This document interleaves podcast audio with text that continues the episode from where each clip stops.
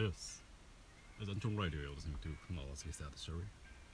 ということでご無沙汰でございます。お元気していましたでしょうか？今回127回目は指針というかですね私の近況について話をしていこうと思います。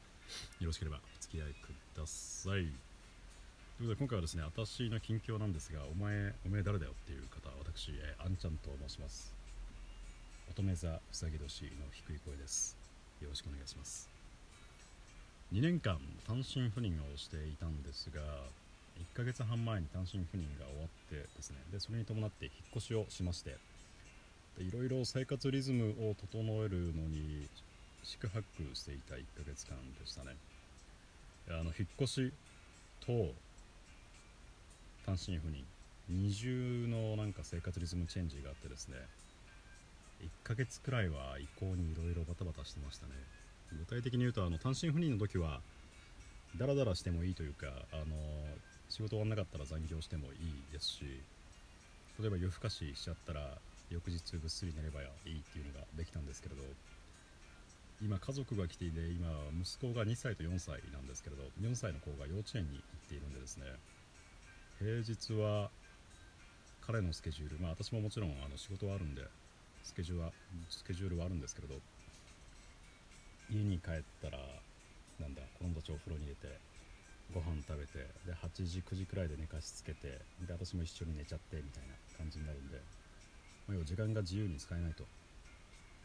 でその中でどうやって仕事だったり筋トレだったりいろいろ組み立てようかなっていうのでいろいろ大変でしたね。ただまあプライベートのリズムルーティンもそうなんですけれどもともとフレームワークを作るのが好きなんでですねなんだろうルール作りというかだからいろいろ試しながらなんだろうなまず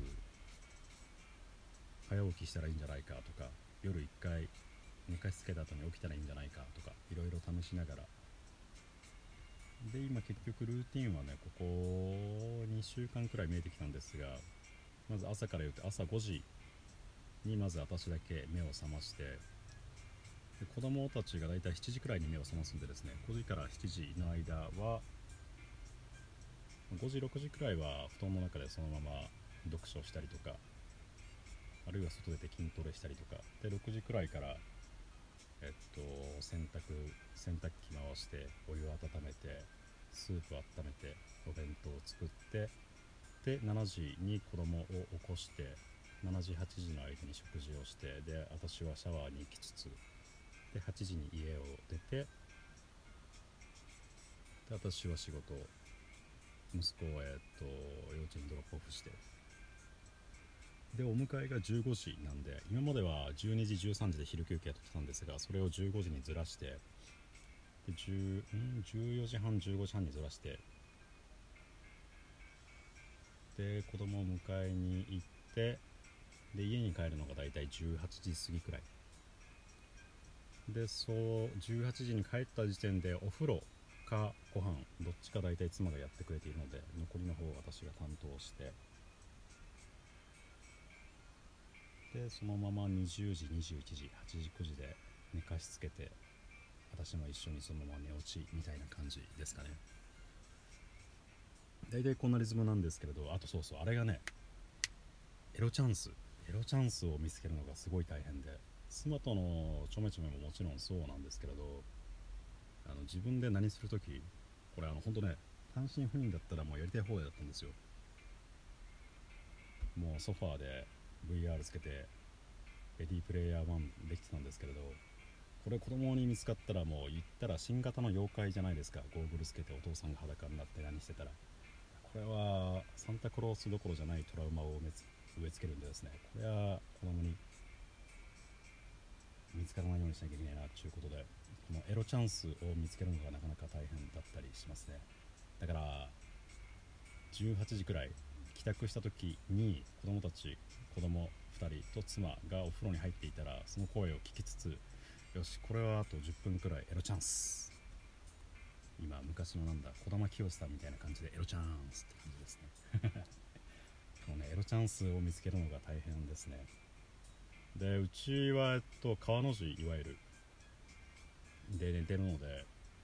まあ、要はあの寝床が子供と妻と私が一緒なんでですねこれもなかなか夜の営みが大変ですよね。まあ具体的な話はしてないですけれど。まあいろいろリズムを整えつつ試行錯誤しつつみたいな1ヶ月でした。あと最近あああとそうそう筋トレ。筋トレがですね今まで仕事終わった後だいたい18時18時半くらいに仕事を終えて1時間半2時間くらい平気でクライミングだったりスイミング水泳行ってたんですけれど今もそんなのやってる時間ないんでですねあの筋トレの時間がぐっと短くなって朝だいたい7分。で夜に6分くらい。これとあれだったらこの配信に動画を貼っておくんですがヒットヒート HIIT 日本語で言うと高強度トレーニング。高い強度強い度合いのトレーニング。要は、えっと、しんどいトレーニングをギュッとしてギュッと凝縮して濃縮カルピスみたいな感じですよね。何ですかね濃縮カルピスってよくわかんないですね。要はきついトレーニングをキュッとやってで、まあ、1日分なんかカロリー消費できるだかなんだかっていう感じなんですが、まあ、実際ね朝7分と夜6分くらいなんですけれど、まあ、筋肉は正直落ちたんですが割と体型は保ててるかなといった感じですね。あとだからサーフィンとかテニスももうここ2ヶ月かしてないですね。まあしばらく子供が大きくなるまではできないのかなと。まあしばらくは YouTube で動画見ながら筋トレをするのが続きそうですね。あと体にあ最近あとねレモン酢。レモン酢って確か、えっと、ラジオトーカーのニコさんが以前おすすめしてたと思うんですが。あれですよそうだ。これも料理。料理もちゃんとするようになって。料理もともと私は、えっと、居酒屋だったり焼肉屋でバイト仕事してたんで料理できないことはないんですが、まあ、人前に出せるような料理ではないんですが自分で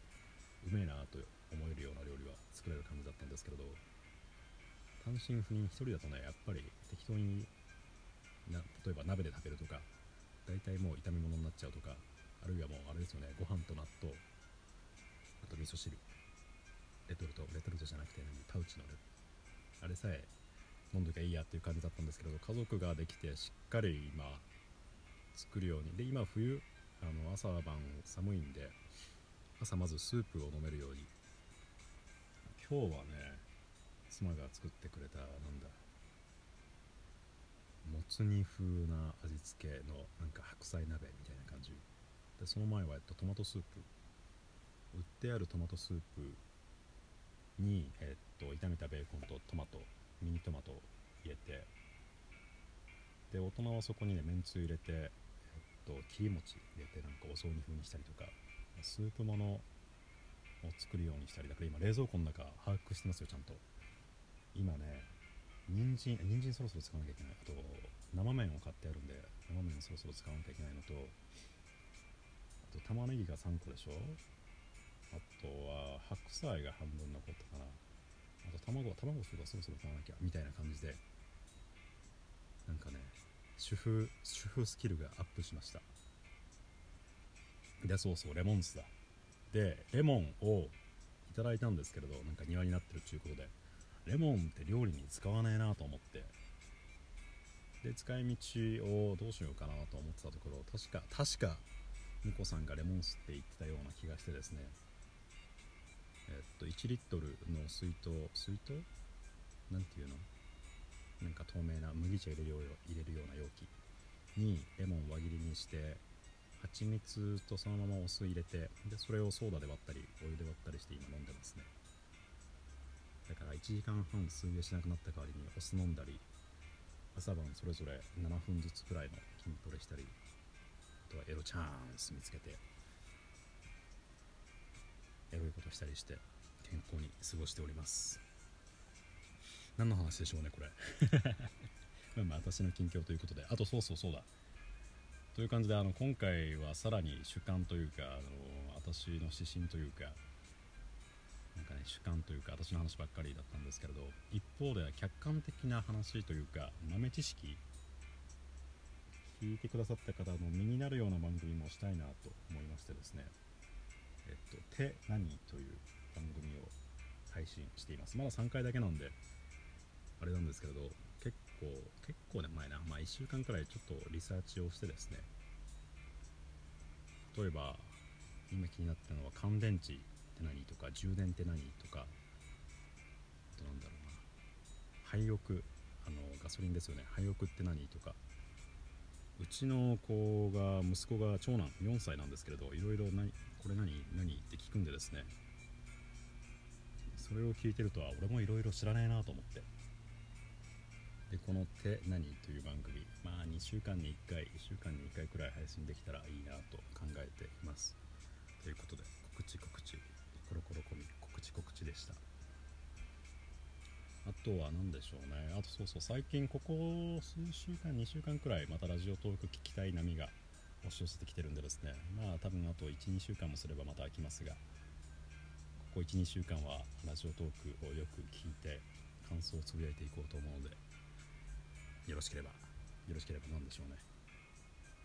何も別にすることないですね。よろしければ聞かせていただきます。